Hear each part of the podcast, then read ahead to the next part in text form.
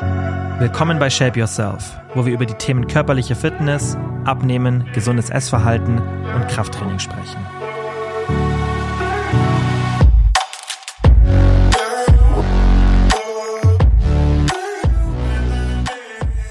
Hallo und herzlich willkommen zu einer neuen Podcast-Folge. Zu Beginn ein Hinweis auf eine Aktion von More Nutrition, denn ab Sonntag, den 19.03., gibt es eine Woche lang 20% auf alle Leitprodukte und den Energy Drink von More Nutrition Synergy. Und dass jetzt diese Light Food ähm, Aktion mit dieser Podcast-Folge zusammenfällt, ist ein reiner Zufall, aber ich wollte trotzdem kurz ein paar Worte dazu sagen, weil es in der Podcast-Folge auch darum gehen wird, welche Auswirkungen proteinhaltige Snacks oder generell proteinhaltige Lebensmittel auf die Sättigung haben. Und ich werde auch relativ kritisch gegenüber ähm, der Behauptung sein, dass proteinhaltige Lebensmittel super, super sättigend sind. Und für mich ist wichtig, dass ihr wisst, ich denke, das wissen die meisten, die den Podcast länger hören, eh, dass ich nur Sachen bewerbe, hinter denen ich wirklich stehe. Und mit More Nutrition arbeite ich schon ewig zusammen.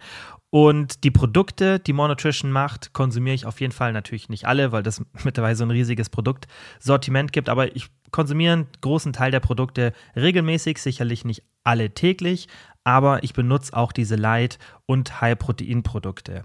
Wichtig ist aber, dass ihr euch mit dieser Folge selber ein Bild darüber machen könnt, wie dieses Thema einfach aussieht, welche Auswirkungen solche High-Protein-Lebensmittel haben. Es wird jetzt zwar nicht um Lightfood gehen, das geht dann mal in einer anderen Folge darum, aber ihr könnt dann selber entscheiden, ob euch der finanzielle Invest, den Effekt, den ihr damit erwarten könnt, wert ist, weil in Bezug auf Muskelaufbau und so weiter, da haben diese Produkte, finde ich, schon viel, viel ähm, mehr Daseinsberechtigung als in Bezug auf die Sättigung. Und wieso werden wir dann jetzt auch in dieser Podcast-Folge erläutern. Aber für mich ist wichtig, dass ihr dann auch mit der Folge die Tools an der Hand habt, um das für euch selber zu entscheiden, denn jeder hat andere finanzielle und wirtschaftliche Möglichkeiten. Und das ist genauso wie wenn ihr im Supermarkt die Entscheidung trefft, nämlich jetzt die High-Protein-Variante oder die normale.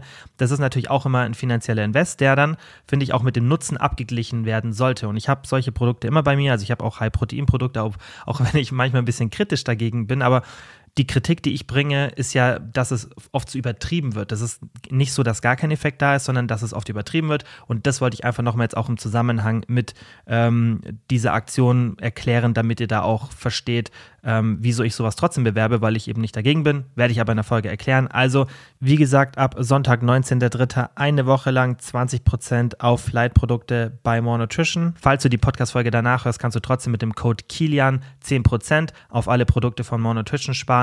Um die Aktion wahrzunehmen, einfach auf den Link in der Beschreibung gehen oder auf die Website morenutrition.de gehen meinen Code Kieler an der Kasse angeben. Dadurch sparst dann halt eben bares Geld und unterstützt gleichzeitig kostenlos meine Arbeit hier im Podcast.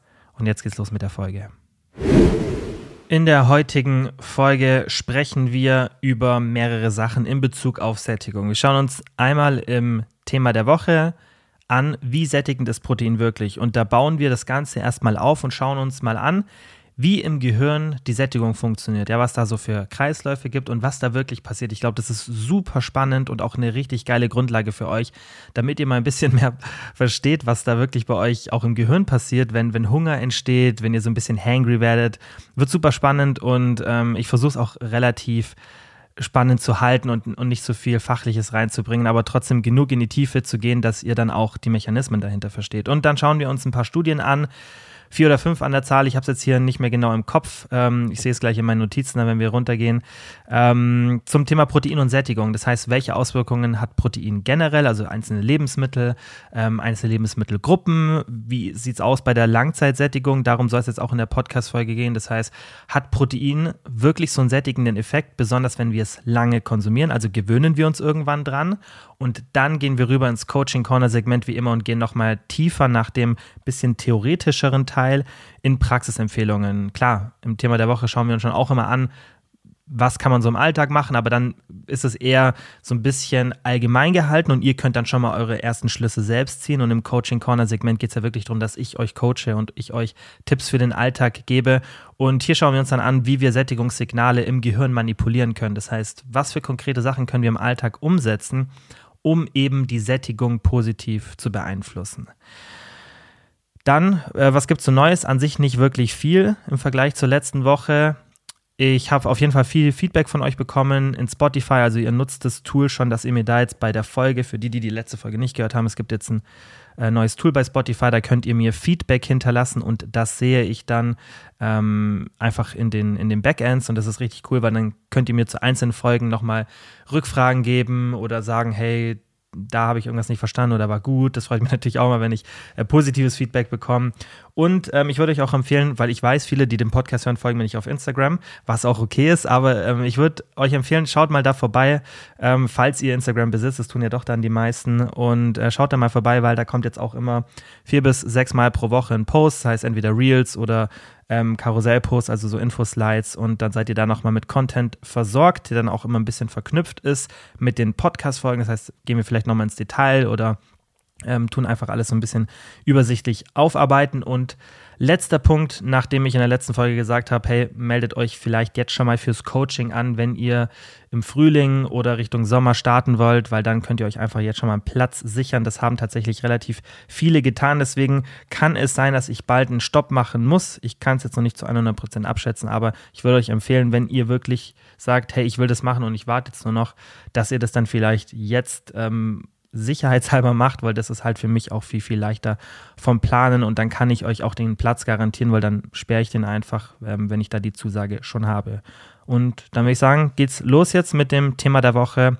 Wie sättigend ist Protein wirklich?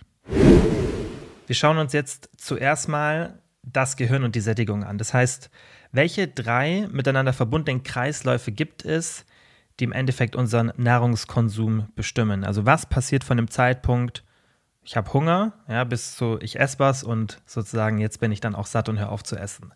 Das fängt relativ früh an, ja, mit dem Hungerkreislauf, dass der Prozess der Nahrungssuche dann beginnt, ja, wenn gerade diese Hormone Leptin, Grelin und Insulin in bestimmten Konzentrationen im Blut vorkommen und es läuft einfach relativ simpel ja, gesagt ab. Also simpel ist es nicht, aber man kann das relativ simpel erklären. Es gibt Neuronen im Gehirn und die erkennen, wenn niedrige Energiespeicher vorhanden sind. Und diese Neuronen motivieren euch dann, unter den Körper besser gesagt, Nahrung zu finden. Ja? Und genau diese Neuronen machen es halt auch so schwer, auf der Couch zu sitzen, nichts zu tun, ja, oder irgendwas zu machen, wo man vielleicht nicht wirklich abgelenkt ist, wenn man hungrig ist, weil die zwingen einen zur Aktivität. Und das kennt ihr vielleicht das Gefühl, dass ihr irgendwie wie gesagt, ihr sitzt hungrig auf der Couch, schaut irgendwas an, was euch jetzt vielleicht nicht komplett fesselt, wie die geilste Serie oder der geilste Film, den ihr kennt. Und so ein bisschen ja einfach mentale Kapazität habt, um euch auch ablenken zu lassen. Und diese Neuronen, ja, die machen es euch dann extrem schwer, ruhig zu sitzen. Und das kennt ihr vielleicht das Gefühl, dass man tatsächlich so richtig unruhig wird, weil man so Hunger hat und das Gefühl hat, man muss jetzt was machen und muss sich so irgendwie bewegen, man muss jetzt aufstehen und, und zum Kühlschrank gehen oder irgendwo in die Speisekammer, wo die Snacks sind. Das ist ein ganz normaler Mechanismus vom Körper, ja, weil eben die Neuronen einem sagen, so, Energiespeicher sind jetzt gerade nicht so optimal, ja, was hier auch zirkuliert und einfach, ja, jetzt ist wieder Zeit zu essen. Das ist natürlich dann viel, viel komplexer, aber ich möchte jetzt da nicht so extrem in die Tiefe gehen, machen wir sicherlich mal in einer anderen Podcast-Folge. Aber die Neuronen erkennen einfach, wenn diese Energiespeicher leer sind und sagen euch dann, okay, jetzt muss gegessen werden. Und das ist natürlich auch evolutionsbedingt ein ganz, ganz wichtiger Mechanismus für den Körper gewesen, weil wenn wir diesen Zwang nicht haben, wir müssen jetzt auf Nahrungssuche gehen, weil das ist ja auch oft mit viel Motivation war das verbunden, weil es ist früher logischerweise nicht so gewesen, ähm, dass wir während unserer Entwicklung, während sich unser Gehirn und alles entwickelt hat, dass wir da auf dem Sofa gesessen sind und dann einfach easy peasy an den Kühlschrank gehen konnten oder wie gesagt in die Speisekammer, sondern dann war Nahrungssuche mit extrem viel Aufwand verbunden. Das heißt, wir mussten entweder losgehen und irgendwie schauen, finden wir irgendwie ein paar Früchte oder irgendwas anderes Essbares, ja, oder tatsächlich sogar auf die Jagd gehen, was dann noch ein extremerer Energieaufwand war. Und es war natürlich auch nicht immer ungefährlich, auch irgendwie auf die Suche zu gehen. Ja, weil es war immer die Gefahr der Predation. Das heißt, dass irgendein wildes Tier, gerade wenn man vielleicht alleine unterwegs ist oder auch in der Gruppe, ähm, einem Schaden zufügt. Und deswegen war das natürlich wichtig, dass das Gehirn einen Mechanismus für uns entwickelt, dass wir uns eben auf die Nahrungssuche begeben. Und das ist bei jedem Tier so, weil die Nahrungssuche ist immer mit Energieaufwand verbunden.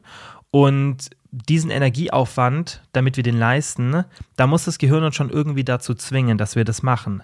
Und das ist eben sehr, sehr stark ausgeprägt, wenn wir hungrig sind. Das heißt, Hunger ist eine extreme starke Motivation für uns und da können wir nicht wirklich was dagegen machen, weil diese neuronalen Schaltkreise bestehen eben.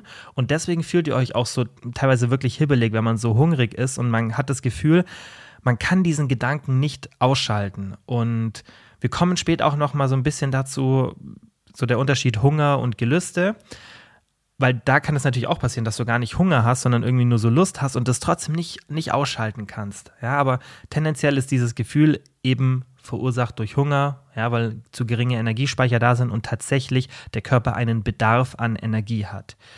Und dieses unangenehme Gefühl, ja, wenn man zum Beispiel eine Diät macht, das fühlt sich ja teilweise, der Hunger ist keine Empfindung, die sich wirklich schön anfühlt. Ja, weil einfach diese Aktivität, diese AGRP-Neuronen heißen die, die verursachen tatsächlich ein unangenehmes Gefühl. Und deswegen ist dieses Hangry-Sein auch was, was tatsächlich mit diesen Schaltkreisen einhergeht. Das heißt, dass wenn, wenn das immer so ein bisschen, ja, ähm, eher so ein bisschen verlustig dargestellt wird, dann ist es tatsächlich eine Realität. Also es ist jetzt nicht, dass sich jemand aussucht, so hangry zu sein, weil diese, diese schlechte Laune aufgrund von Hunger ist was ganz Normales, was durch die Neuronen verursacht wird. Also vielleicht dann auch für euch das nächste Mal leichter, so ein Acceptance-Based Approach zu machen, was ich auch immer im Coaching empfehle, wenn wir so über Hunger sprechen oder auch Gewicht und sonstiges. Es hilft ganz, ganz oft, eine Sache einfach mal zu akzeptieren. So ein bisschen den Übergang zwischen diesem Thema und dem, was man in der Meditation lernt, ja, zum Beispiel bei, in der Mindfulness-Meditation. Da geht es ja auch darum, deswegen ist ja auch Meditation, finde ich, ein super interessantes Thema, um zu lernen, mit Situationen besser klarzukommen. Und der große Effekt von Meditation ist meiner Meinung nach nicht unbedingt die akute Stressreduktion während der Meditation, auch wenn da sicherlich Effekte da sind, sondern das ist dann eher ein Skill, den ich erlerne. Könnt ihr euch vorstellen, wie wenn ihr jetzt Krafttraining betreibt und stärker werdet und dann einfach im Alltag diese Kraft benutzen könnt.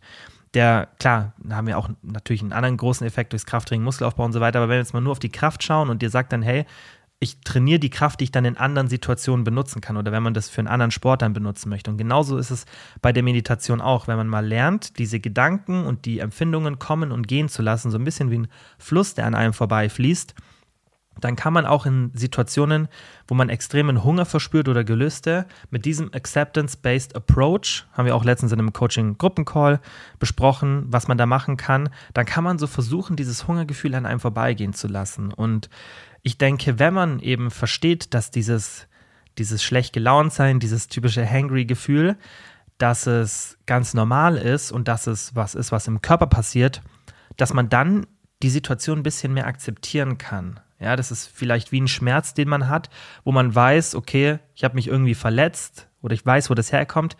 Den kann man sicherlich auch ein bisschen besser akzeptieren als einen Schmerz, wenn man nicht weiß, warum ist der da, wieso kommt der dieser Acceptance-Based Approach ist sicherlich ein Stück leichter, wenn man die Ursache kennt, weil dann versteht man das Ganze und dann kann man das auch ein bisschen besser vielleicht an sich vorbeiziehen lassen. Und deswegen würde ich euch das empfehlen, wenn ihr in diesem ersten Zyklus seid, also in dem Hungerkreislauf, dass ihr dann mal mit der Strategie rangeht, diesen Hunger, wenn er natürlich nicht enorm ist und es auch jetzt gerade nicht die Zeit ist, wo ihr irgendwie eine Mahlzeit geplant habt oder vielleicht auf Diätzeit und ein Defizit einhalten wollt, dass ihr mal versucht, den Hunger bis zu einem bestimmten Grad an euch vorbeiziehen zu lassen. Und da muss man natürlich schauen, dass es nicht ein Extrem wird, aber es kann auf jeden Fall helfen und ich mache das auch ganz oft in meinem Alltag, dass ich den Hunger als ganz normale Empfindung akzeptiere.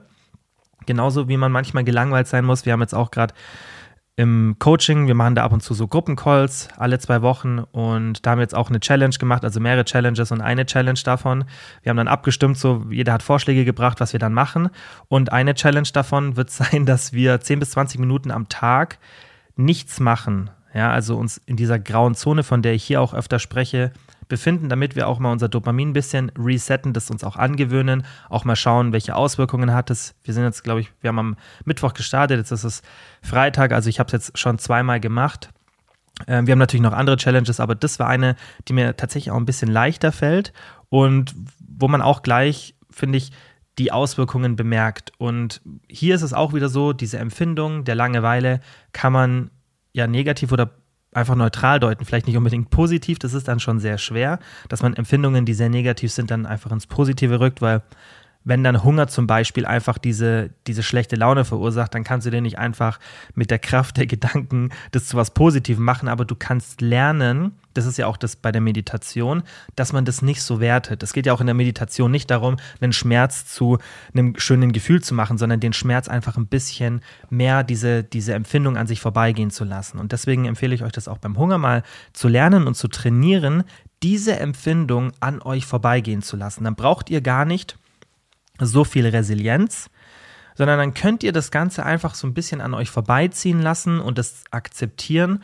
Und das ist, denke ich, eine Strategie, die beim Sättigungsmanagement so konventionell ganz, ganz selten angesprochen wird, weil das auch, würde ich sagen, ein bisschen advanced ist. Aber es ist, denke ich mal, ein bisschen eine, eine andere Blickweise als so diese typischen, ich, ihr kennt die, diese 0815-Tricks, fünf, äh, fünf Tipps, weniger Hunger zu haben, esst mehr Protein, esst mehr Gemüse. Das sind ja so die Sachen, die sind so abgekaut. Ich glaube, äh, die kennt mittlerweile jeder und ich glaube, sowas zu testen und mit solchen Situationen oder solchen Tipps erreiche ich dann halt auch im Coaching meistens diese, diese Durchbrüche, gerade bei Personen, die ihr Sättigungsmanagement gut im Griff haben, wenn wir dann wirklich mal auf so Advanced-Strategien gehen und das alles mal von einem anderen Blickwinkel betrachten und mal ein bisschen outside of the box denken. Also, das ist der Hungerkreislauf. Wenn natürlich dann das Essen stattfindet, zum Konsumkreislauf, zu dem wir jetzt übergehen, dann ähm, verstummen diese Neuronen sozusagen innerhalb weniger Sekunden und dann ist dieser Hangry-Zustand auch vorbei. Das ist, finde ich, auch super spannend. Das kennt ihr. Ja, wenn ihr irgendwie wirklich so hangry seid und dann esst ihr was.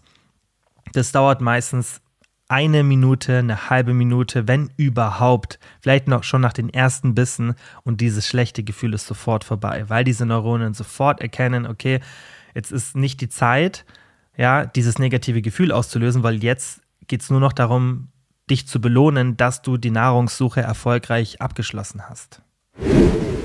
Und in diesem Konsumkreislauf führt dann eben das Essen, also das Durchführen des Essens dann zur Aktivierung von Belohnungszentren im Gehirn und das führt dann zu einem positiven Gefühl. Das ist auch relativ offensichtlich. Das Gefühl, das kennt ihr alle, wenn man was isst, das ist einfach ein, ein schönes Gefühl und ähm, das ist ja auch, finde ich, immer die Besonderheit, die Essen in der ganzen Strategie ausmacht, wenn man irgendwas in der Gesundheit oder auch der körperlichen Erscheinung, der körperlichen Fitness verändern möchte, weil bei Sport, Schlaf und Stress, das sind ja für mich immer diese drei Säulen. So ist auch mein Coaching aufgebaut, ähm, dass diese Säule eine Besonderheit hat, weil sie eben das Potenzial hat, ähnlich wie Drogenkonsum zu einer Sucht zu werden. Und dieser Sucht sozusagen können wir nicht aus dem Weg gehen. Ja, natürlich kann Sport und so weiter das auch sein, auf jeden Fall. Aber beim Essen haben wir eben eine, eine ganz krasse Besonderheit, meiner Meinung nach, weil wir können ja, wenn wir irgendwie ein Problem haben mit anderen Substanzen oder anderen ähm, ähnlichen Vorgängen, die unser Dopaminsystem so belohnen, das kann ja auch Social Media Konsum oder ganz viel anderes sein, dann können wir immer versuchen, dem erstmal für die erste Zeit aus dem Weg zu gehen. In modernen Strategien gibt es ja dann auch Situationen, wo man dann vielleicht nicht versucht, dieses Suchtmittel auf Dauer immer zu meiden, sondern eher das langsam wieder zu introducen, weil das vermutlich auch dann realistischer ist im Alltag. Also da gibt es ja verschiedene Strategien, aber, beim, aber es ist oft so, dass man versucht, es erstmal vielleicht zu meiden und erstmal den Körper so ein bisschen zu resetten. Beim Essen haben wir die Besonderheit, wir können das nicht machen. Das heißt, beim Essen müssen wir uns anders verhalten, wenn wir tatsächlich so ein bisschen so eine Sucht oder ein suchtähnliches Verhalten beim Essen aufgebaut haben. Was man da machen sollte, erkläre ich später im Coaching Corner Segment, aber jetzt am besten nicht darüber skippen, weil viel, was wir jetzt besprechen, braucht man auch, damit man dann versteht, wie das funktioniert. Es ist von der Datenlage noch nicht zu 100% klar, dass übermäßiges Essen und auch das wiederholte Essen von diesen hochgenießbaren Lebensmitteln ähnlich ist wie eine Sucht, ja, und tatsächlich eine Störung im Gehirn verursacht, ja, was man auch gerade bei Menschen mit Adipositas, also mit Übergewicht, vermutet, dass es da passieren kann dass tatsächlich da im Gehirn sich die Schaltkreise so verändern, dass dann diese Lebensmittel so hoch stimulierend sind und auch der Drang dahin, diese zu essen, so stimulierend ist, dass es für diese Menschen nicht unmöglich, aber extrem schwer ist, Gewicht zu verlieren. Und das ist eine Sache, die ich anekdotisch auf jeden Fall bemerkt habe im Coaching über die Jahre. Und die Datenlage deutet ziemlich klar darauf hin. Und ich bin mir auch ziemlich sicher, dass in den nächsten fünf bis zehn Jahren die Datenlage so dicht sein wird, dass wir Essen tatsächlich mit milden Drogen, die vielleicht nicht diesen extrem hochstimulierenden Effekt haben, wie Sachen wie Kokain oder sonstiges, ähm, ich denke trotzdem, dass wir mit Essen, weil es da auch Nagetierstudien gibt, wo Essen tatsächlich solche Sachen outperformt vom Suchtpotenzial. Wir sind natürlich keine Mäuse oder Ratten, wir sind Menschen, aber trotzdem haben wir ähnliche Schaltkreise und ich denke auch, dass das Essen vermutlich nicht ganz so potent ist, aber dass das zu verneinen, dass Essen wie eine Droge, wie eine Sucht sein kann, gerade ähm, wenn man das jahrelang macht, würde ich definitiv mitgehen, auch mit meiner anekdotischen Erfahrung. Und jetzt bitte alle Leute, die ähm, vielleicht schon länger damit Probleme haben oder auch phasenweise Übergewicht hatten oder einen Überkonsum an Kalorien oder auch wirklich jahrelang damit zu kämpfen haben, meiner Meinung nach und auch das, was die Datenlage hergibt, entgegen dem, was viele Leute euch erzählen wollen, dieses extrem Negative, was ich so problematisch finde, also jetzt kleiner Exkurs von dem äh, Konsumkreislauf, aber ich finde das ist ein wichtiges Thema, diese Überinterpretierung der Datenlage, dass es nicht möglich ist, auf Dauer Gewicht zu verlieren, besonders nicht dann, wenn man Übergewicht hatte. Und da gibt es ja immer diese Diskussion, habe ich auch schon hier im Podcast besprochen, sucht man sich Übergewicht aus, ja oder nein? Meine Meinung ist da, dass man sich das logischerweise nicht aussucht, ja, dass viele Faktoren da eine Rolle spielen. Also ich bin sicher, dass, oder die Datenlage ist, finde ich, auch eindeutig. Da spielen genetische Faktoren eine Rolle, da spielt Umfeld, Alltag und so weiter. Da spiel, spielen ganz, ganz viele Faktoren eine Rolle, aber die wenigsten Leute haben Bock, übergewichtig zu sein. Das ist meine Meinung dazu und das ist auch meine Erfahrung dazu. Wichtig ist, dass ihr versteht, auch wenn euch da viele Leute so ein bisschen Angst machen, und das finde ich ist dann das Problem, wenn Leute diese Datenlage überinterpretieren und euch erzählen wollen, dass es hoffnungslos ist, wenn ihr übergewichtig seid oder schon länger mit, mit extra Pfunden sozusagen zu tun habt, dass ihr dann nie wieder davon wegkommt, weil eben das, was ich gerade erzählt habe, relativ realistisch ist, dass Essen eben so ein bisschen Suchtpotenzial hat und gerade wenn man es länger macht, sich da auch im Gehirn was verändern kann, vergessen die Leute eine Sache. Das Gehirn ist sehr, sehr plastisch, entgegen der früheren Behauptung. Das heißt, wir können unser Gehirn verändern, wir können unser Verhalten verändern. Und mal abgesehen davon, dass es extrem viele Leute gibt, die das im echten Leben beweisen, dass es doch gibt, ja, gibt es auch Datenlage, die ganz klar zeigt, dass es eben nicht so ähm, schlecht aussieht, wie manche behaupten. Ich mache irgendwann mal wirklich einen kompletten Podcast und ähm, nehme für euch das Thema mal komplett auseinander, weil wie gesagt, ich glaube, manche malen dann sehr, sehr schwarzes Bild, was dann auch viele Leute demotiviert und schon dazu führt, dass sie so ein Confirmation Bias haben und denken, ah, die Diät klappt jetzt so und so nicht, weil sieht eigentlich für mich von der Datenlage her, wie diese Person sagt, gar nicht so gut aus, dass ich irgendwie Gewicht verlieren kann.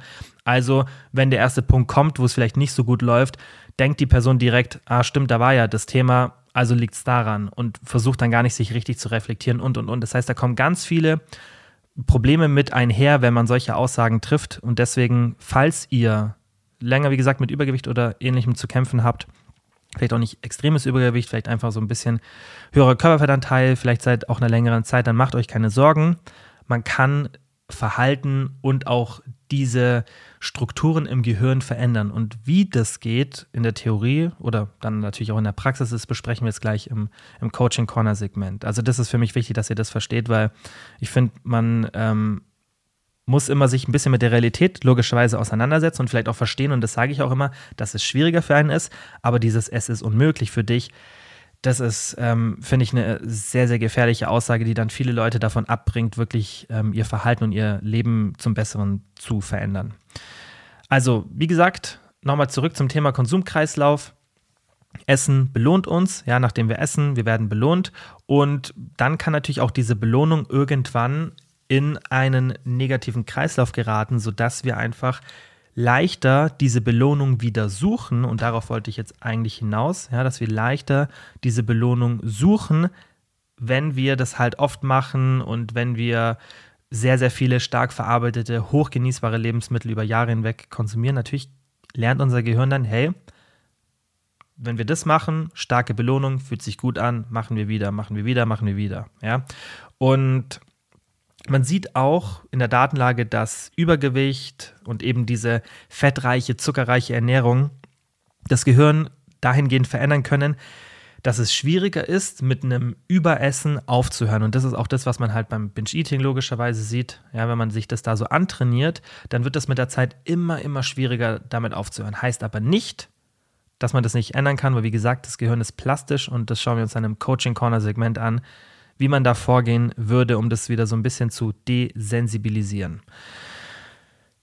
Was auch noch, finde ich, spannend ist für euch, und das denke ich, kennt ihr auch aus eurem Alltag, dass kalorienreiches und extrem schmackhaftes, also hochgenießbares Essen die Belohnungszentren viel mehr aktiviert, wenn man hungrig ist oder eine Diät macht. Und da gibt es ja die Extrembeispiele, wo Bodybuilder davon berichten. Also ich habe mein Video gesehen von einem, der berichtet hat, dass das Hundefutter für ihn gut gerochen hat. Und das klingt jetzt erstmal so ein bisschen, ja, übertrieben, aber wenn man sich in so einem extremen Defizit befindet, dann ist es nicht mal unrealistisch. Und wir haben ja auch schon ein paar Mal über das Minnesota Semi-Starvation Experiment äh, gesprochen. Und was man da gemacht hat, ist, dass man Männer über einen extrem langen Zeitraum auf ein extrem hohes Kaloriendefizit gesetzt hat. Die waren dann am Schluss wirklich bei 5, 6 echten Prozent Körperfettanteil. Also ihr könnt euch die Bilder mal anschauen, die sind echt heavy. Minnesota Semi-Starvation Experiment war mit Kriegsgefangenen nach dem Zweiten Weltkrieg in den USA, würde heutzutage niemals durch einen Ethikrat gehen, was auch gut so ist, aber wir haben die Ergebnisse und ähm, da sieht man eben oder hat man eben auch gesehen, dass die teilweise so einen krassen Fokus aufs Essen hatten. Die haben dann auch teilweise Kaugummis extrem in einem hohen Maß konsumiert. Die Gespräche gingen nur noch um Essen und, und, und. Das hat sich aber auch relativ schnell wieder erholt, als sie dann wieder mehr gegessen haben. Aber es gibt Studien, die das be belegen, aber ich glaube, da brauchen wir nicht mal mehr so krasse Studien. Jeder kennt dieses Gefühl, wenn man wirklich extrem hungrig ist oder gerade wenn man eine Diät macht, dann schmeckt alles ein Stück besser. Und ähm, das ist natürlich auch was, was man, finde ich, berücksichtigen muss in einer Diät, dass, und das ist ja auch immer mein, ähm, nicht meine Theorie, sondern meine Empfehlung an euch, macht die Sachen nicht immer so hoch genießbar. Ja, gerade nicht in der Diät, weil da seid ihr selbst für Sachen, die vielleicht nicht so geil schmecken, viel, viel empfänglicher und umso besser etwas schmeckt, desto besser wird eben dieser Konsumkreislauf belohnt und desto schlechter ist es tendenziell für die Sättigung. Heißt jetzt nicht, dass wir nur noch Sachen essen sollten, die nicht schmecken, weil ich glaube, dann geht viel Lebensqualität verloren, aber es ist auf jeden Fall was, was man berücksichtigen muss und ich sage immer, macht aus den Mahlzeiten irgendwie eine 6 von 10, vielleicht eine 7 von 10, die, die Mahlzeiten, die ihr täglich konsumiert. Aber ihr kennt es, wenn ihr ein Frühstück macht und ihr sagt, es schmeckt so geil, wenn ihr das im Alltag hinbekommt und ihr nicht in der D-Zeit, ich mache das auch so, also ich würde sagen, mein Frühstück ist für mich so eine 8 oder vielleicht sogar eine 9, okay, 9 von 10 ist jetzt übertrieben, aber ich würde sagen, so eine, so eine 8 von 10 ist es schon, aber ich bin halt auch gerade nicht in der Diät und da ist mir dann die Lebensqualität, die ich dadurch bekomme, wichtiger. Ähm, und dann halte ich lieber mal so ein bisschen vielleicht mehr Hunger aus, ja, weil ich könnte natürlich auch das eher eine 5 oder eine 6 von 10 machen, dann wäre das sicherlich länger sättigender. Aber das kann man ja immer ein bisschen selber entscheiden, aber man muss es eben berücksichtigen. Und gerade wenn man eine Diät macht, dann würde ich die Sachen auf jeden Fall nicht ganz so schmackhaft machen, beziehungsweise mit einer geringeren Frequenz. Man muss ja nicht jede Mahlzeit gleich gestalten, aber ab und zu an Tagen, wo man Probleme hat mit dem Hunger, macht es auf jeden Fall Sinn, das Essen nicht ganz so genießbar zu machen was auch ganz, ganz wichtig ist, diese süßen, fettigen und halt eben, das sind dann diese stark verarbeiteten Lebensmittel, diese Gruppe, die trägt dann vorübergehend auch zur Stimmungsaufhellung bei und lenken auch von negativen Emotionen ab. Eine Sache, die wir hier auch schon oft besprochen haben. Deshalb, weil eben dieser Effekt da ist, ist es auch so wichtig, dass man lernt, negative Emotionen in der Regel mit anderen Sachen zu, äh, zu kompensieren. Wenn es jetzt mal irgendwas Extremes ist, also wirklich so die extremen Sachen, die einen im Leben treffen, dann finde ich, ist nicht der Platz für die perfekte Ernährung da, weil sowas passiert nicht jeden Tag und ich finde, dann sollte man nicht sagen, so, jetzt lenke ich die negative Emotion mit Essen nicht ab, so wenn irgendwie ein Verwandter stirbt oder so, wo man eine extreme Bindung hatte, da würde ich niemals empfehlen, ist jetzt nicht dein Lieblingsessen, das ist Bullshit. Also das äh, geht um negative Emotionen, die man tagtäglich hat, jede, also wir haben das ja fast jeden Tag oder die man wöchentlich hat. Diese normal zu handelnden, zu handelnden negativen Emotionen sollte man eben nicht mit Essen kompensieren, weil das, weil das eben eine Stimmungsaufhellung ist, ist auch wieder ein Lerneffekt für dich und für dein Gehirn und dann kann es natürlich häufiger eine Option für dich sein. Genauso wie wenn wir uns antrainieren, Langeweile ist Social Media auf, das ist ja auch ein, ein Kreislauf, der irgendwann Automatismus wird und den du auch umtrainieren kannst. Und genauso ist es eben mit dem Essen auf. Und dieser ähm, Konsumkreislauf endet dann in oder geht über diese Kreisläufe enden ja nicht wirklich, die gehen über. Und hier geht er über in den Sättigungskreislauf und das ist dann auch der letzte Kreislauf, der dann später das Stoppsignal übermittelt, mit dem Essen dann auch aufzuhören. Der Sättigungskreislauf wird dann durch die Rückmeldung zu Kaloriengehalt und Volumen der Mahlzeit aktiviert. Ja, das heißt, wir nehmen Nahrung auf und dann empfängt das Gehirn eben Signale, okay, was war der Kaloriengehalt, was war das Volumen? Und wir schauen uns auch später jetzt dann gleich hier noch im, im ähm, theoretischen Teil eine Studie an, die sich angeschaut hat, okay, ab welchem Kaloriengehalt pro Gramm ist das Volumen entscheidend für die Sättigung und ab welchem Kaloriengehalt pro Gramm ist der Kalorienwert der Mahlzeit entscheidend, weil ihr kennt es, manchmal isst man extrem kaloriendichte Sachen und da braucht man gar nicht so viel Volumen, gleich mehr dazu spielen natürlich noch viele andere Faktoren eine Rolle bei dieser Rückmeldung. Ja, Menge an Ballaststoffen, Makronährstoffgehalt, Wassergehalt im Magen, Körpergewicht und so weiter. Das heißt, dieser Sättigungskreislauf, also diese Rückmeldung, wird logischerweise von vielen Faktoren beeinflusst, aber ein hauptstimulierendes Merkmal ist eben auch dann die Magenwanddehnung durch das Volumen oder eben die Erkennung von, ha, wie viel Kalorien habe ich jetzt aufgenommen. Also dass nur das Volumen entscheidend ist, habe ich euch ja auch schon oft gesagt, stimmt nicht. Das ist immer eine Kombination. Was aber eben in dieser einen Studie super interessant war, dass man gesehen hat, es ist meistens, also es ist so ein bisschen entweder oder. Es ist selten eine Kombination. Es gibt meistens so einen Punkt, ab dem dann das Volumen übernimmt und dann gibt es einen Punkt, ab dem dann irgendwann mehr die Kalorien übernehmen. Das ist so ein bisschen Spektrum. Wie gesagt, schauen wir uns gleich in Ruhe an, aber das schon mal vorweg. Beim Sättigungskreislauf ist es nicht so starr zu sehen. Da spielen ganz, ganz viele Faktoren eine Rolle. Deswegen ist Sättigung ja auch ein sehr, sehr komplexes Thema. Und wenn du dann eine Mahlzeit konsumierst, ja, und die eben eine bestimmte Kaloriendichte oder auch ein bestimmtes Volumen hat, oder besser gesagt nicht eine bestimmte Kaloriendichte, sondern einen bestimmten Kaloriengehalt, was meistens klar dann auch eine bestimmte Kaloriendichte ist. Ja, aber du musst eine bestimmte Anzahl von Kalorien und Volumen aufnehmen, hängt auch wieder dann davon ab, was ist dein Körpergewicht, was hast du davor gegessen und so weiter. Deswegen, ich kann euch da keine absoluten Zahlen geben, weil der Wert ist natürlich ein ganz anderer, wenn du zwei Stunden davor gegessen hast, als wenn du sechs Stunden davor gegessen hast. Und der Wert ist auch ein anderer, wenn du eine Frau bist, die 1,60 ist, als wenn du ein Mann bist, der 1,80 ist. Und, und, und, und, ja, oder Diät oder nicht Diät. Das heißt, ich kann euch da keine exak exakten Zahlen geben, ab wann dieses Signal bei jedem aufhört, aber man muss beachten, dass es halt einen Punkt gibt, ja, also ich brauche ein bestimmtes Volumen oder einen bestimmten Kaloriengehalt in der jeweiligen Situation, um dann eben diesen Kreislauf zu stoppen. Und die Mahlzeit kann stundenlang satt machen oder auch nur kurz.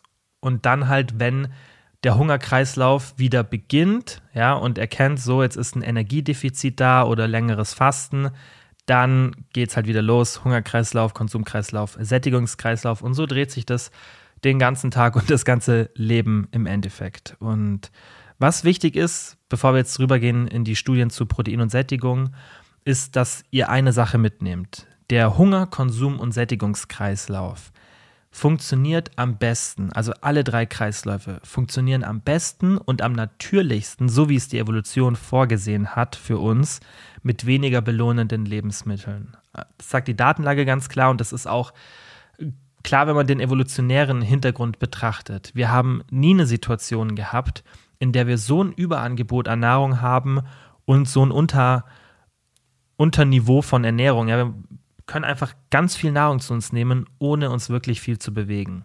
Und das ist ja immer diese Diskrepanz, von der ich spreche. Und das ist ja auch immer meine Kritik am intuitiven Essen, weil das intuitive Essen, so wie es die Evolution für uns vorsieht, ist dann, wenn du Hunger hast und ist auch nur so viel, wie dein Körper benötigt. Das ist ihr intuitives Essen. Und das funktioniert, weil, so wie ich euch gerade diesen Kreislauf erklärt habe, Hunger, Konsum, Sättigung, der ist so ausgelegt, und das ist vielleicht jetzt ein ganz, ganz wichtiges Thema für die, die intuitives Essen verstehen wollen, auch wenn ich schon mal Folgen dazu gemacht habe, nochmal einen Exkurs, weil das super interessant ist. Dieser Kreislauf Hunger, Konsum, Sättigung, der ist so ausgelegt, dass sich unser Körper in einer Homöostase befindet und das Gewicht nicht zu sehr schwankt. Thema Setpoint und Settling Point hier wieder Werbung für einen Instagram-Account. Da habe ich letztens, ich habe ja auch schon Podcast-Folgen dazu gemacht, aber ich habe einen Post gemacht und das in so einem Karussell-Post mal erklärt, wie das funktioniert. Und wir haben da dieses Dual ähm, Intervention Point Modell, das im Endeffekt zwei Punkte zeigt, oben und unten in deinem Körperfettanteil und dort fühlt sich dein Körper wohl. Diese Spanne, wie hoch dieser Unterschied ist, ob das jetzt fünf oder sechs oder sieben oder drei Kilo sind oder besser gesagt ein bestimmter Körperfettanteil von, von einer Schwankung, weil es ist eher ein Körperfettanteil als ein Gewicht. Wie groß diese Spanne ist, die ist genetisch bedingt und wo diese Spanne ist, also eher ein bisschen weiter oben oder unten im Körperfettanteil, ist auch genetisch bedingt. Und wo du dich dann ansiedelst in dieser Spanne die, zwischen diesen zwei Endpunkten, die ist von deinem Umfeld wird die beeinflusst. Das heißt, was für Nahrungsangebot hast du? Wie ist dein Verhalten? Wie sieht dein Alltag aus? Bewegst du dich und so weiter? Und normalerweise ist unser System wegen der Evolution so ausgelegt, dass dein Körper sich, ohne dass du drüber nachdenken musst, ohne bewusstes Handeln in dieser Spanne befindest. Und was man jetzt in der westlichen Welt sieht, ist, dass in Deutschland 40, 50, 60 Prozent, je nachdem welcher Statistik man da folgt, sich außerhalb dieses normalen Spektrums befindet und drüber ist, was eigentlich niemals passieren sollte, nicht mit so einem großen Teil der Bevölkerung. Wieso? Weil der Körper musste nicht nur einen Schutz gegen das Verhungern entwickeln, und oft ist ja dann das Argument, ja, der Körper hat nicht wirklich einen Schutzmechanismus nach oben, der ist tatsächlich nicht so stark ausgeprägt, weil der musste sich nie so stark ausprägen, weil nie so ein krasses Überangebot an Nahrung da war. Es gab aber trotzdem mal Situationen, wo wirklich viel zu viel Nahrung da war, vielleicht aufgrund von einer bestimmten saisonalen Zeit oder ja, also es gab definitiv Situationen, wo auch für uns früher vor Zehntausenden von Jahren und für jedes Tier mal ein Überangebot von Nahrung da war. Aber das war nicht so oft. Aber trotzdem hat der Körper einen Mechanismus, um eben dieses Übergewicht zu vermeiden. Und dann kommt ja eben die Frage, wieso? Ist es doch eine geile Reserve für später, wäre doch kein Problem. Warum gibt es überhaupt einen Gegenmechanismus? Weil es einen Schutz der Predation gibt. Das heißt, der Körper musste auch einen Schutzmechanismus entwickeln, dass wir 10, 15 Kilo mehr zu viel Fettmasse haben und dann das Gefahr der Predation, also von irgendeinem Raubtier, gefressen zu werden, dass diese Gefahr auch niedrig ist. Das heißt, dass wir athletisch, schnell, leistungsfähig sind. Ja? Und deswegen haben wir für beides Schutzmechanismen und der Körper möchte uns gern in dieser Range lassen. Das heißt, dieser Kreislauf funktioniert wunderbar. Sieht man, wenn man zum Beispiel mal die Hadza betrachtet, ein Stamm, von dem ich ja öfter spreche. Wir haben leider nicht mehr so viele unangetastete Jäger- und Sammler, Sammlerstämme auf der Welt. Und bei denen sieht man eben, die haben alle ein super BMI und da macht sich keiner von den Gedanken, was esse ich jetzt noch als nächstes oder soll ich das essen oder nicht, sondern die folgen genau diesem Kreislauf. Die folgen dann der Nahrungssuche natürlich ihres Alltags entsprechend, aber da gibt es sowas wie Überkonsum nicht. Und die sind genau immer in dieser Settling Point Range, weil die sich in einer Umgebung empfinden, die viel Aktivität von ihnen verablangt und die kein Nahrungsüberangebot darstellt. Und deswegen können diese Hadza, also alle, die irgendwelche Intuitive Eating Programme verkaufen, die können ja mal eine Woche mit denen leben und dann können sie mal behaupten, okay, jetzt esse ich wirklich intuitiv. Wir in der westlichen Welt sind ausgenommen von dieser Situation. Wir haben einfach viel zu wenig Aktivität und egal was du machst, du hast dir dein Leben lang antrainiert und du weißt es einfach, dass du in den Supermarkt gehen kannst, dir das und das und das kaufen kannst. Wenn du einen normalen Alltag hast, dann bist du auch immer wieder diesen Versuchungen ausgesetzt. Und dann könntest du natürlich sagen, so, ich schränke jetzt mein soziales Leben ein, ich gehe jetzt gar nicht mehr essen oder jedes Mal, wenn ich esse, entscheide ich mich was äh, für was kalorienärmeres. Aber dann bist du schon nicht mehr intuitiv. Also dieser Gedanke von, ich esse wirklich einfach das, worauf ich Bock habe, jedes Mal und habe ein gesundes Körpergewicht, ist totaler Nonsens. Das funktioniert in unserer Welt nicht. Das heißt, nicht, dass man nicht ein bisschen entspannter und schon ein bisschen mehr auf den Hunger hören kann. Das sage ich auch immer. Und ich habe ja auch im Coaching das Intuitive Eating 2.0. Also ich bin kein Gegner von dieser Strategie und ich zähle zum Beispiel in meinem Alltag auch keine Kalorien, weil ich bin gerade nicht in der Diät. Aber die Behauptung, alles essen zu können, worauf man Lust hat und dann einfach mal den Körper machen zu lassen, das funktioniert bei 10% der Bevölkerung, die so einen sehr, sehr verschwenderischen, so einen thrifty Metabolism haben, haben wir auch schon in der Podcast-Folge besprochen. Für alle anderen ist es totaler Nonsens und jeder, der behauptet, er ist wirklich intuitiv, macht es nicht, weil er bewusst Entscheidungen trifft, die vielleicht dann bisschen unter der Oberfläche sind und von Idealen und so weiter getrieben sind, aber aufgrund dieses Sättigungskreislaufs ist es faktisch einfach so, dass es gibt kein echtes intuitives Eating. Das will ich damit sagen. Bisschen zu langer Exkurs vielleicht, aber ich finde das im Zusammenhang mit dem, mit dem Sättigungskreislauf, den wir im Gehirn haben, wichtig zu erwähnen, weil dieses Thema und dieser Wunsch ja auch immer wieder aufkommt. Und ich will euch da ja nicht ähm, die Vorstellung nehmen, dass ihr intuitiv essen könnt. Ich finde, unser Ziel sollte sein, dass wir möglichst intuitiv und möglichst automatisiert und wenig Gedanken ans Essen verschwenden müssen, dass wir uns so verhalten. Das versuche ich auch immer im Coaching rüberzubringen. Das ist definitiv was, was ich immer versuche. Aber ich finde, man muss halt realistisch sein und weg von diesem Gedanken kommen, und für mich ist einfach nur nervig zu hören, wenn Leute, die die Datenlage einfach nicht interpretieren können, Leuten irgendwelche Hoffnungen machen und sagen, ist einfach nach deinem Bauchgefühl und die Leute probieren das und, und scheitern dann und sind dann frustriert und denken dann, sie können nicht entspannt essen, weil sie einfach mit einer total unrealistischen Strategie an die Sache gegangen sind. Das heißt, Sättigungskreisläufe, die wir im Gehirn haben, die funktionieren einfach viel, viel besser nochmal um da zurückzukommen, mit weniger belohnenden Lebensmitteln. Und das ist ja genau das, was zum Beispiel die Harzer in ihrer Umwelt haben. Die haben da einfach, das schmeckt alles ziemlich plain. Ja, die haben jetzt nicht irgendwelche hochgenießbaren Lebensmitteln gibt es schon ab und zu und dann konsumieren die auch viel davon. Honig und so weiter macht teilweise einen großen Teil ihrer ähm, Kalorienzufuhr aus und die müssen da ganz schön ähm, was auf sich nehmen, um an diese hochkalorischen Sachen zu, zu kommen, was auch zeigt, wie groß die Motivation ist. Also 100 Bienenstiche dann am Stück ist für die relativ normal. Die sind zwar ein bisschen dann an das Gift gewöhnt, aber das ist halt, bei denen sieht man auch, dass diese hochgenießbaren Lebensmittel genau wie bei uns eine extreme Stimulation von Belohnung ausführen und deswegen diese Konsumkreisläufe funktionieren am besten, wenn wir das eben mit möglichst ja, unverarbeiteten Nahrungsmitteln durchführen. Deswegen schon der Grundsatz an euch, auch wenn ihr intuitiver essen wollt, macht eure Ernährung zum großen Teil nicht so belohnend. Ab und zu sollte und kann dir das auch sein, ist bei mir auch so. Ja, also ich esse auch gerne leckere Sachen. Ich denke, das ist ein Teil der Lebensqualität. Aber sie sollte halt nicht ähm, das gesamte Essverhalten diktieren, besonders dann nicht, wenn man eben auf die Gesundheit und die körperliche Fitness achtet. So, und jetzt gehen wir über zu den fünf Studien zum Thema Protein und Sättigung und fangen an mit Studie Nummer eins von Kohan Mo und Kollegen aus dem Jahr 2020. Und was man da gemacht hat, wir gehen wirklich die Studien relativ simpel durch, gehe jetzt nicht wirklich auf Subjekte und so weiter, wie sonst manchmal drauf ein, weil es fünf Stück sind.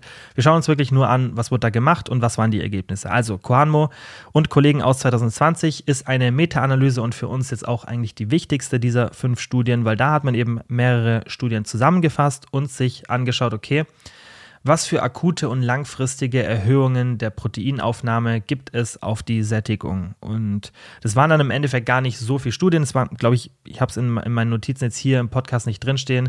Es waren so um die 19, glaube ich, bei den ähm, langfristigen Studien und so um die 39, 40 bei den akuten Studien. Das heißt, akute Erhöhung der Proteinzufuhr war dann alles unter drei Tage und alles über drei Tage war eine langfristige Erhöhung drei Tage ist es leider nicht so langfristig, aber das ist halt immer schwierig, dann auch genug Studien zu finden. Und so haben die das eben in der Studie eingeteilt. Und die Ergebnisse dieser Meta-Analyse zeigen auf jeden Fall, dass Protein in akuten Feedings sozusagen, also Feedings, wenn man halt akut Protein erhöht, eine sättigende Wirkung hat. Und was dann die langfristigen Studien zeigen in dieser Meta-Analyse, ist, dass die Auswirkungen auf die Sättigung weniger klar und weniger extrem sind.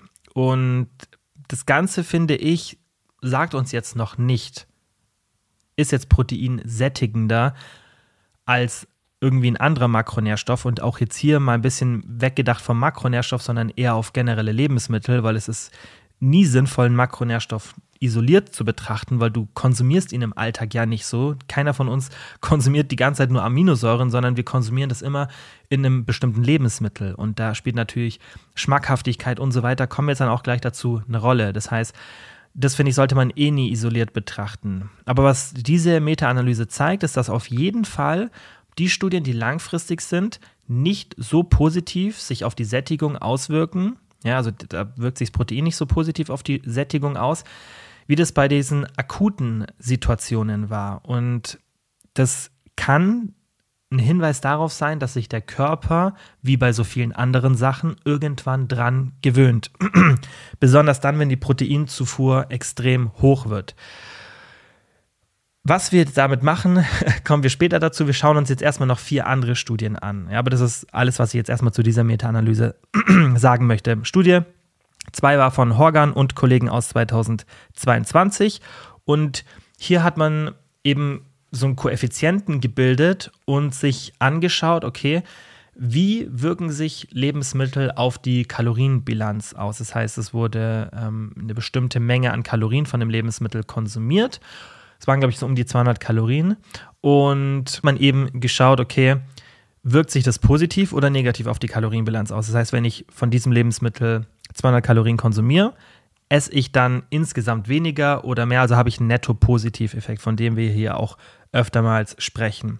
Und da hat man eben gesehen, auch relativ offensichtlich, dass gerade die Lebensmittel mit einem hohen Ballaststoffgehalt, einer niedrigen Energiedichte, das heißt wenig Kalorien pro Gramm, und Lebensmittel mit künstlichen Süßungsmitteln, auch spannend, einen positiven, also sehr positiven Effekt auf die Sättigung hatten. Und um jetzt hier schon mal ein bisschen in die Praxis zu gehen, was jetzt damit gemeint ist, wenn ihr jetzt irgendein proteinreiches Lebensmittel habt und das ist super dicht, ja, das heißt, es hat viele Kalorien auf wenig Gramm, also eine hohe Kaloriendichte, ja, und ist vielleicht auch sehr, sehr schmackhaft, dann habt ihr nicht so einen positiven Effekt auf die Sättigung, wie wenn jetzt irgendwie so ein bisschen eher ein äh, fluffiger Fisch ist vielleicht eine schlechte Beschreibung, aber ein weniger kaloriendichten Fisch, der ja doch so ein bisschen mehr Volumen hat, ein bisschen lockerer ist, ja. Wenn ihr sowas konsumiert, und das sehen wir auch jetzt gleich in der Studie Nummer drei, auch wenn wir da jetzt nicht auf den Fisch explizit eingehen, ähm, dass solche proteinhaltigen Lebensmittel natürlich dann besser sind für die Sättigung als so extrem kondenste, ja, die wirklich eine geringe oder eine, sorry, eine sehr, sehr hohe Energiedichte haben. Ja, also das kann man auf jeden Fall aus der Studie mitnehmen, fand ich auch wichtig in Bezug eben auf die proteinhaltigen Lebensmittel, auch wenn es jetzt in der Studie nicht nur um proteinhaltige Lebensmittel ging. Studie Nummer drei, die ich jetzt auch gerade in meiner Instagram-Story gezeigt habe, viel Werbung heute für, mein, für meinen Instagram-Account, ähm, Satiety Index of Common Foods, vielleicht schon mal gehört, haben wir auch hier im Podcast schon mal besprochen, von Holt und Kollegen aus dem Jahr 1995. Und das ist eine, finde ich, der geilsten Studien. Und hier hat man verschiedene Lebensmittelgruppen angeschaut, fünf an der Zahl. Und das waren so sechs bis neun Lebensmittel pro Gruppe oder sechs bis acht. Spielt jetzt aber auch keine Rolle, die exakten Zahlen. Also es waren so um die zehn Lebensmittel meistens pro Gruppe, bisschen weniger.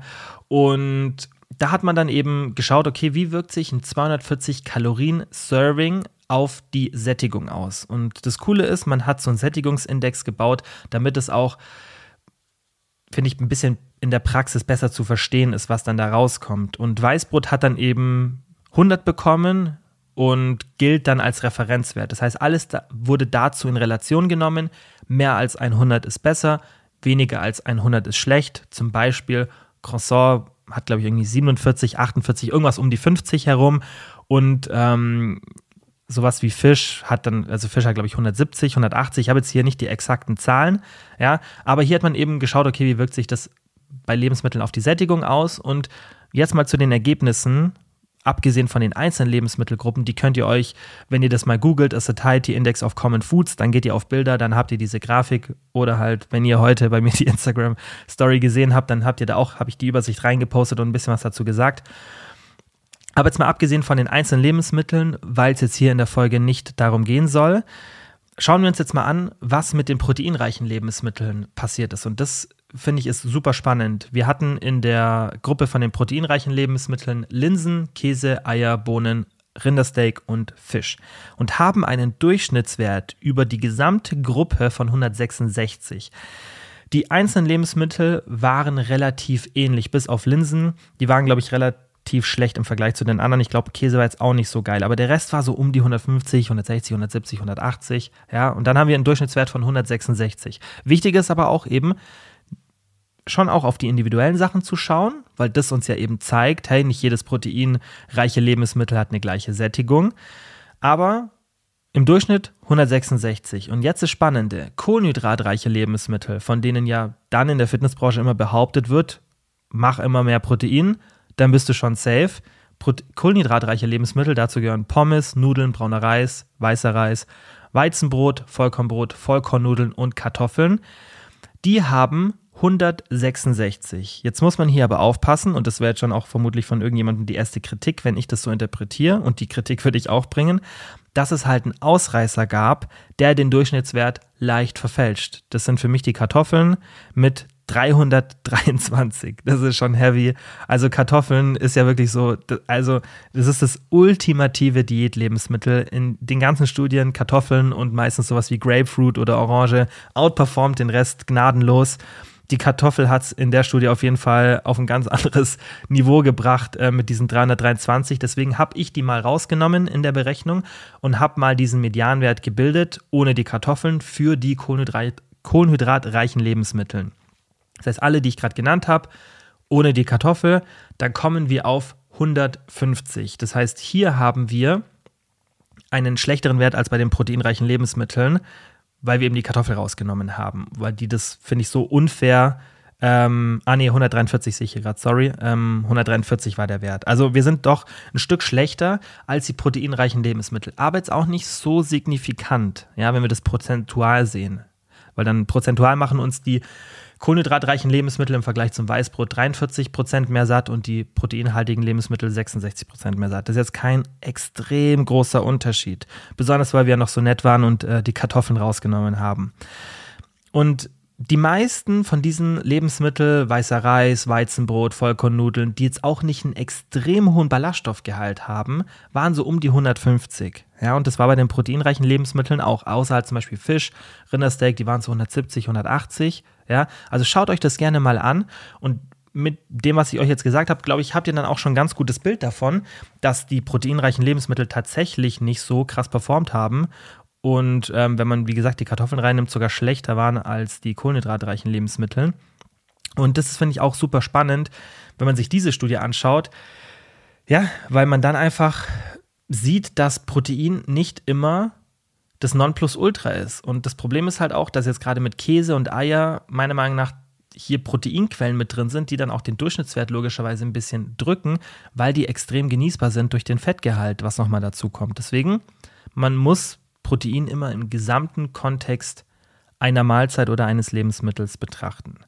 Studie Nummer 4 von Astbury und Kollegen aus 2014.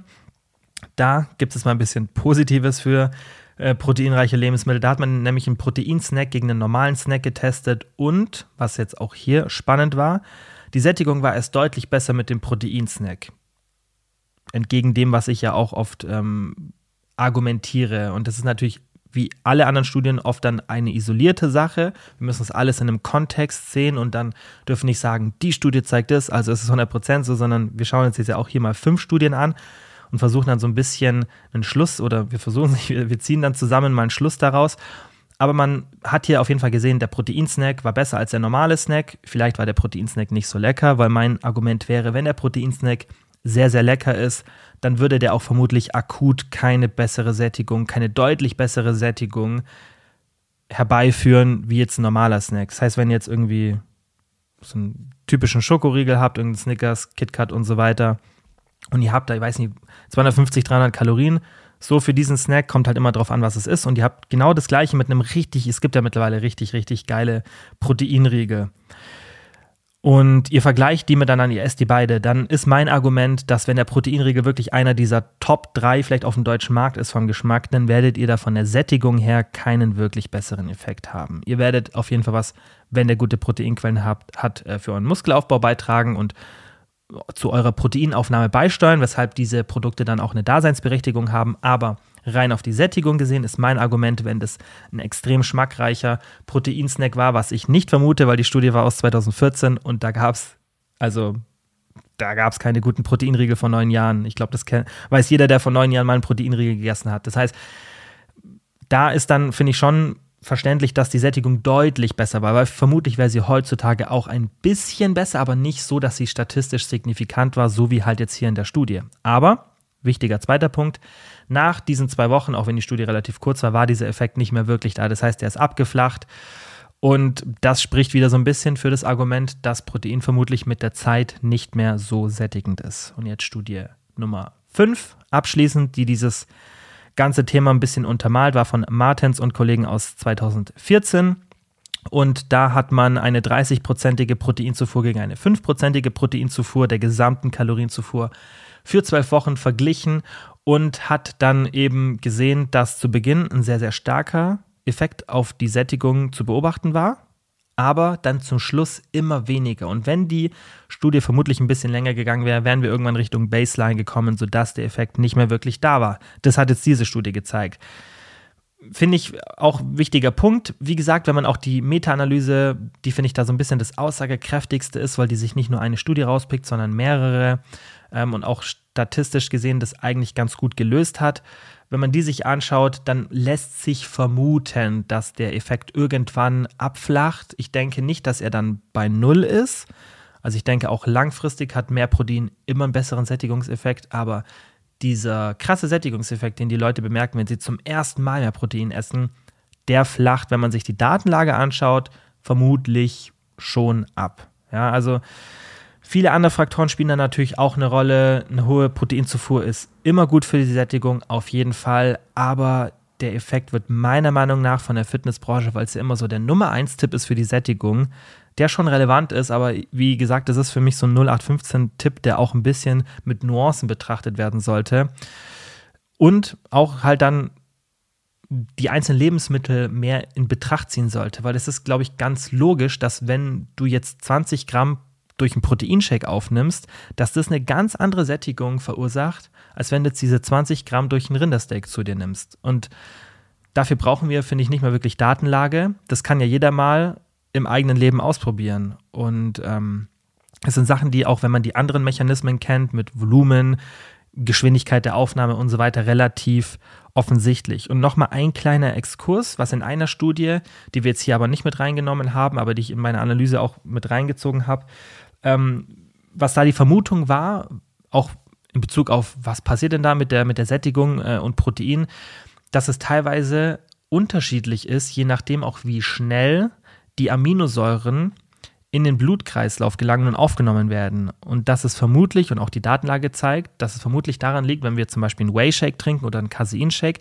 dass nicht unbedingt das, was im Magen passiert, dann der Faktor ist für eine längere Sättigung, sondern wie schnell die Aminosäuren aufgenommen werden. Das heißt, wir trinken Whey Shake, Protein, also die Aminosäuren werden schneller vom Magen aufgenommen und dadurch durch dieses Erkennen vom Körper der Aminosäuren, das ist dann relativ komplex auch in der Studie beschrieben worden, was jetzt auch hier nicht relevant ist, aber das war die Vermutung dann in dieser Analyse, in diesem Systematic Review, dass dann dadurch durch dieses Erkennen der Aminosäuren Sättigung schneller einsetzt und beim Casein eben langsamer. Das heißt, hier spielen vermutlich ganz, ganz viele Faktoren eine Rolle, wenn es um das Thema Protein und Sättigung geht. Aber zurück zum Sättigungskreislauf.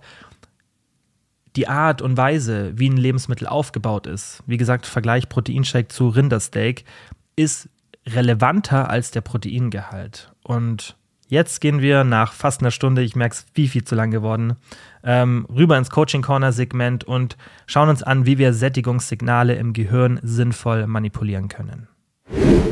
Das Problem bei den Podcast-Folgen ist immer, dass ich manchmal, wenn ich einen Gedanke bekomme, der jetzt hier nicht in meiner Outline, also in meinen Notizen steht, dass ich den dann trotzdem irgendwie schon ausformulieren muss, weil ich dann manchmal denke, okay, was ist, wenn er später nicht mehr da ist? Und deswegen sind wir, glaube ich, jetzt schon in der ersten Stunde ziemlich gut in die Praxis gegangen und ich versuche jetzt den Teil so kurz wie möglich zu halten, aber trotzdem so lang wie nötig, weil ich das jetzt nicht auf zwei Folgen aufteilen möchte, so mittendrin. Und ich mir im Coaching Corner Segment trotzdem noch einiges für euch überlegt habe, ähm, was ich euch da mitgeben möchte. Wir schauen uns vier verschiedene Sachen an, ja, und fangen jetzt mal an mit Nummer eins verarbeitete gegen unverarbeitete Lebensmittel. Wie können wir das Gehirn umtrainieren. Ich habe ja vorhin schon gesagt, dass sich unser Gehirn an hochgenießbare Lebensmittel gewöhnt. Das heißt, wir aktivieren diesen Belohnungszyklus einfach schneller und ähm, haben auch mehr den Drang eben zu diesen Lebensmitteln. Und das Gute ist eben, unser Gehirn ist plastisch. Das heißt, wir können das umtrainieren. Und da gebe ich euch einfach mit, was ich vorhin schon gesagt habe. Mahlzeiten nicht immer eine 10 von 10 sein zu lassen. Ja, gerade wenn ihr zu Hause esst, wenn ihr irgendwie auswärts essen geht und so weiter. Auf jeden Fall, da esse ich auch das ähm, was mir am besten schmeckt. Und das ist, finde ich, auch okay so, wenn man solche Sachen immer wieder regelmäßig in die Ernährung integriert und auch mal zu Hause irgendwas Geiles kochen, auf jeden Fall. Aber die Sachen, die euren Alltag diktieren, ja, die den Großteil eurer Ernährung ausmachen, vielleicht habt ihr ein Frühstück, vielleicht lasst ihr es aus und habt dann eher ein Mittagessen, ja, aber ihr werdet ja sicherlich feste Mahlzeiten haben. Und da würde ich halt schauen, dass diese festen Mahlzeiten, die sollen euch schon schmecken, weil sonst nimmt euch das viel Lebensqualität. Aber wenn ihr wirklich ein Problem habt mit verarbeiteten Lebensmitteln oder auch mit starken impulsiven Essen oder generell Gewicht zu verlieren, dann überlegt euch doch mal, das ein bisschen zu ändern. Und das habe ich auch vorhin schon erklärt. Wenn ihr in einer anderen Situation seid, wie ich jetzt zum Beispiel, dann könnt ihr schon häufiger ein Essen eine 8 von 10 oder eine 7,5 von 10 machen. Ja? Ich würde jetzt trotzdem in meiner Situation, in der ich nicht darauf angewiesen bin, trotzdem nicht jedes Essen eine 10 von 10 machen, weil ich will mein Gehirn ja nicht dahingegen desensibilisieren, also ich will ja vermeiden, dass ich in so eine Situation rutsche, um das dann wieder korrigieren zu müssen. Das heißt, das muss man auch beachten. Aber ihr müsst jetzt nicht unbedingt diese Strategie anwenden, wenn es nicht notwendig ist, wie bei so vielem anderen nicht. Deswegen erkläre ich euch immer ja die Mechanismen und Vor- und Nachteile und vielleicht auch dann manchmal, was ich mache, weil sonst kommt es vielleicht rüber, als würde ich alles, was ich dann sage, auch immer direkt umsetzen, weil ich finde, man muss nur das umsetzen, was auch in der Situation umzusetzen ist. Also ich denke, darüber haben wir auch in der, in, in der Gruppenchallenge gesprochen, habe ich auch gesagt, ähm, ich habe jetzt da auch eher wenig so die Standardsachen reingenommen, ähm, wo ich denke, die, die mir nichts bringen, weil wenn ich einen Challenge-Vorschlag mache, dann habe ich halt auch im Sinn, dass ich das dann auch vielleicht davon profitiere. Und deswegen, ich versuche schon Sachen anzuwenden, die ich auch wirklich als sinnvoll sehe. Deswegen erkläre ich euch das immer, aber auch hier, ihr müsst nicht jede Mahlzeit ungenießbar machen. Aber wenn ihr ein Problem habt und euer Gehirn umtrainieren wollt, dann würde ich euch empfehlen, versucht mal eine Zeit lang wirklich jede Mahlzeit eine 5 von 10, eine 6 von 10 zu machen, dass man die auf jeden Fall gut essen kann und nicht, dass es eklig schmeckt. Ja, eklig ist dann so eine 2 oder 3 von 10 oder eine 1 von 10, aber so eine 5 oder 6 von 10 ist so, ja, kann ich essen, aber ist es nicht, wo ich sage, boah, ich kann nicht damit aufhören. Darum geht es im Endeffekt nur. Ja, weil das ist ja genau das, was dann in diesem Sättigungskreislauf im Gehirn passiert. Dieses, ah, ich kann nicht aufhören, weil die Belohnung ist zu stark. Nur das sollte runtergehen. Und das müsst ihr ja nicht irgendwie, ihr müsst euch da nicht in einen, in einen Gehirnscan reinlegen, sondern ihr könnt ja auch einfach auf die Empfindung achten, die ihr, äh, achten, die ihr wahrnehmt. Und einfach mal schauen, okay, will ich jetzt die ganze Zeit weiter essen, weil das so gut schmeckt. Das ist nämlich genau das, was dann im Gehirn passiert. Und das könnt ihr eben beeinflussen, indem ihr das Ganze einfach nicht ganz so lecker macht. Wie gesagt, muss man nicht immer machen, kann man dann machen, wenn man das Gefühl hat, dass man sich da ein bisschen desensibilisieren möchte. Punkt Nummer zwei.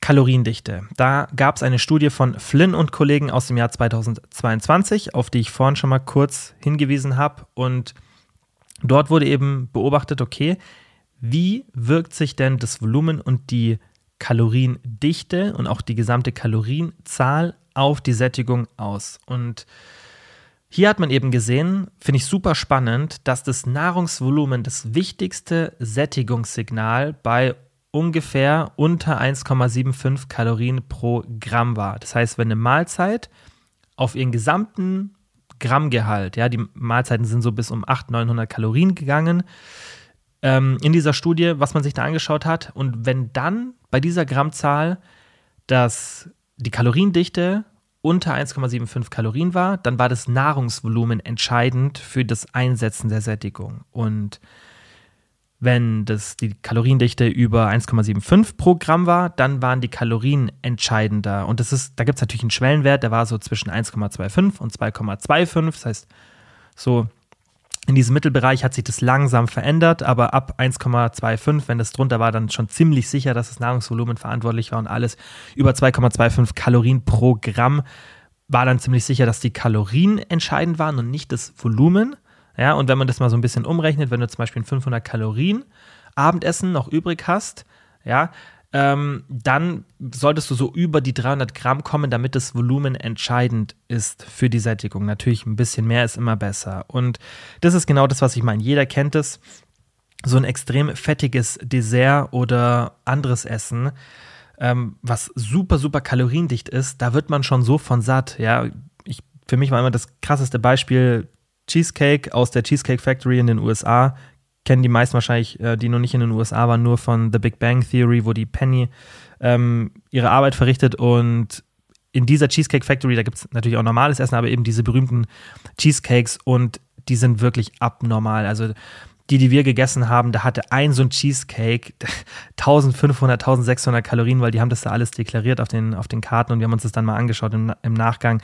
Und das war wirklich so, dass jeder von uns Jungs nur einen Cheesecake essen konnte. Und ich hatte zwei Kumpel dabei, die wirklich so, einen, so ein Loch im Magen haben. Und selbst die waren da wirklich, wo die gesagt haben, ey, ich könnte jetzt nicht noch mehr davon essen. Und das ist natürlich ein extrem geringes Nahrungsvolumen, aber eine extrem hohe Kaloriendichte oder ein hoher Kaloriengehalt pro Gramm. Und das ist auch für mich ähm, in vielen Situationen so. Also ihr, kennt das alle, diese extrem reichhaltigen Sachen. Man sagt ja so, die stopfen, die machen so voll, weil eben tatsächlich ähm, dieser Mechanismus vom Gehirn dann auch erkannt wird, hey, hier ist jetzt viel an Kalorien da, das war jetzt zwar nicht viel Volumen, aber es ist eben nicht so, wie oft behauptet wird, dass nur das Nahrungsvolumen entscheidend ist für die Sättigung. Und Ihr kennt es ja auch bei extrem hochvolumigen Lebensmitteln, hochvoluminösen, vol volumigen gibt es glaube ich gar nicht das Wort, hochvoluminösen Lebensmitteln, dass zum Beispiel so ein riesiger Salat, ja, mit wenig Kalorien oder Gemüse und Huhn, dass da auch nicht die Kalorien entscheidend sind. Das heißt, ihr könnt das irgendwie geschickt gestalten auf 400 Kalorien oder 500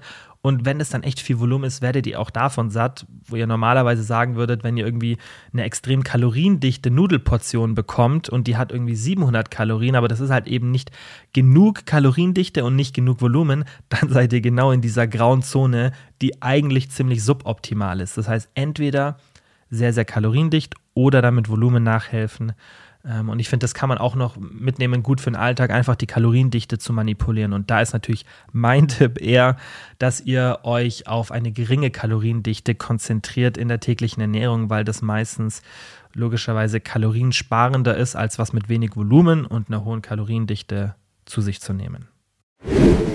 Und jetzt der vorletzte Punkt, kurz zusammengefasst für euch, Faktoren für eine gute Mahlzeit. Super simpel, hier auch besprochen, deswegen halten wir es kurz. Ballaststoffreich ist immer gut. Hohes Volumen, also geringe Kaloriendichte gleichzeitig ist auch immer gut. Logischerweise dann niedrige ähm, oder ja, niedrige Kaloriendichte. Proteinreich, auch entgegen der Kritik, die ich jetzt hier gebracht habe, ist es auf jeden Fall eine Empfehlung, immer eine Mahlzeit protein, proteinreich zu gestalten, weil es einer von vielen Faktoren ist, aber nicht der alleinig entscheidende und nicht zu genießbar machen. Um das Ganze auch nochmal abzurunden, ja, Protein und die Sättigung. Eine hohe Proteinzufuhr ist gut, ja. Extrem hoch ist vermutlich langfristig nicht so sinnvoll, aber wenn wir das jetzt mal so ein bisschen auch vergleichen, ja, wie, welche Auswirkungen hat Protein, damit ihr das nochmal meine Meinung da so ein bisschen besser versteht. Wir haben jetzt ein Lebensmittel, das ist ballaststoffreich, hat ein hohes Volumen, somit auch eine niedrige Kaloriendichte und ist jetzt nicht so hoch genießbar aber hat kein Protein. Und dann habt ihr ein super proteinreiches Lebensmittel, das aber vielleicht ein bisschen genießbarer ist, vielleicht auch eine moderate oder eher hohe Kaloriendichte hat.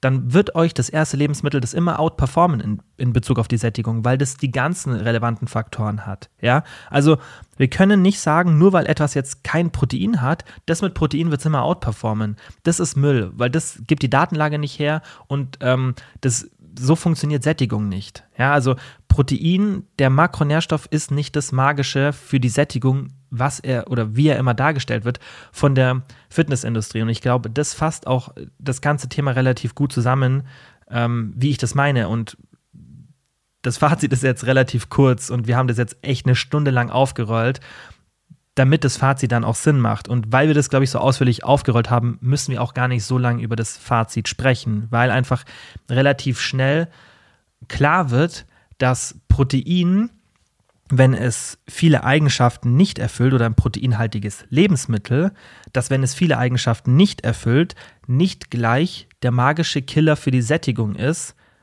und dass es es sein kann und Protein ein Teil der Lösung ist für Sättigung, aber eben nicht in der Hierarchie ganz, ganz oben steht.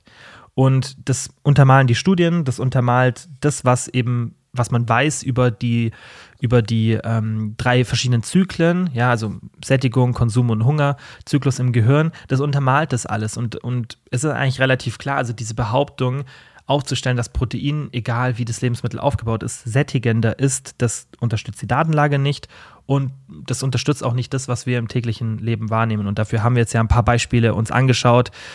Und deswegen, wenn ihr so proteinreiche Lebensmittel benutzt, dann macht es gerne, ich mache das auch, aber überschätzt den Effekt auf die Sättigung nicht. Der ist da, der ist sicherlich auch, wenn man das länger konsumiert, immer noch ein bisschen da. Ja, also wenn ihr zwei Varianten habt und die eine hat ein bisschen mehr Protein und ein bisschen weniger Kohlenhydrate als die andere, dann werdet ihr sicherlich immer ein bisschen positiven Effekt auf die Sättigung haben. Aber solange diese Lebensmittel sich nicht in den anderen Faktoren extrem unterscheiden, ja, wenn wir uns zum Beispiel jetzt mal so einen Protein-Grießbrei anschauen und der sich nicht wirklich in anderen Sachen unterscheidet, da jetzt nicht irgendwie mehr Ballaststoffe drin sind, das Volumen nicht anders ist, was manchmal schon der Fall ist bei solchen Produkten.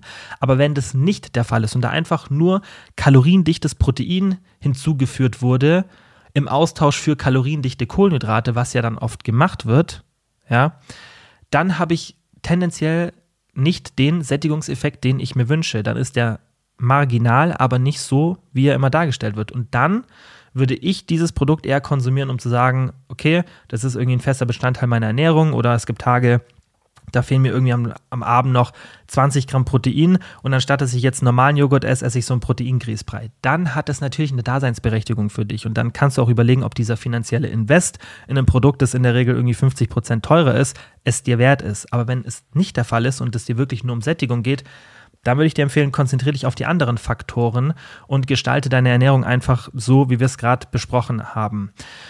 Probier auch einfach mal aus, wie im echten Leben sich Protein auf deine Sättigung auswirkt, weil wir haben in diesen Studien immer ein Spektrum auch von Reaktionen von unterschiedlichen Teilnehmern und das ist ja auch das, was ich im Coaching ganz, ganz oft mache. Wir testen viele Sachen, wir testen was, beobachten das. Natürlich gebe ich immer den Impuls und sage nicht, probier einfach mal, sondern ich gebe immer den Impuls, sag, guck mal, ich glaube, das und das und das wird bei dir was bringen, lass es mal probieren.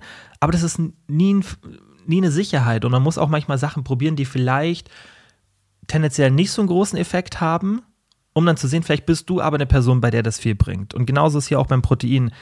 Wir sehen relativ klar in der Datenlage, dass auf lange Frist, lange Sicht gesehen vermutlich der Effekt nicht mehr so krass ist, ja, wie gewünscht, besonders wenn man extrem viel Protein dann zu sich nimmt. Aber probier es mal aus. Vielleicht merkst du, nein, gerade das, diese hohe Proteinzufuhr als Ziel zu, zu nehmen, führt dazu, dass ich viele von diesen sättigenden Proteinlebensmitteln in meine Ernährung reinbringe. Und dann hast du natürlich den Effekt. Das liegt dann vermutlich nicht an dem Protein per se, sondern an den Lebensmitteln, die du dann konsumierst. Aber dann hast du ja auch den Effekt erzielt. Das heißt, einfach mal ein bisschen ähm, ausprobieren, Proteinprodukte eher in Bezug auf Hypertrophie konsumieren und einfach die Kosten abschätzen, ja, was für dich, ähm, was für dich einfach Sinn macht in dem, in dem, in dem Bezug auf diese Intervention einfach, ob das für dich eine sinnvolle Investition ist. Also ich denke, das fasst das ganze Thema relativ gut zusammen. Es wird wie immer die Coaching Extended Version für alle Coaching-Mitglieder in der Coaching-App geben. Da schaue ich mir mit euch drei Killer-Mahlzeiten für die Sättigung an. Und zum Abschluss würde ich euch bitten, wenn euch die Folge gefallen hat, die Folge gefallen hat, das kann ich auch bald nicht mehr reden, ähm, die Folge irgendwie zu teilen auf Instagram mit Freunden und so weiter. Wir sind ja in den Top 5% der Welt auf Spotify von den meistgeteilten Podcasts, was irgendwie so crazy ist. Ähm, und es liegt natürlich daran, dass ich vielleicht euch immer wieder dran erinnere, aber ich glaube, ihr macht es auch oft einfach so, wenn es irgendwie ein spannendes Thema ist. Deswegen, da freue ich mich immer, auch wenn ihr den Podcast auf Spotify oder den anderen Apps bewertet, wo das halt möglich ist. Und natürlich auch immer gerne in Spotify geht es aktuell nur, mir Feedback zu der Folge gebt. Da müsst ihr einfach auf die Folge klicken. Dann seht ihr das relativ schnell. Da ist so ein kleiner Button oben. Andernfalls einfach auf Instagram schreiben, falls ihr irgendwie eine Anmerkung, Feedback, Fragen und so weiter habt. Wie immer, vielen, vielen Dank fürs Zuhören. Ich hoffe, es hat euch geholfen und wir sehen uns allerspätestens oder hören uns besser gesagt allerspätestens hier nächsten Sonntag wieder. Ciao.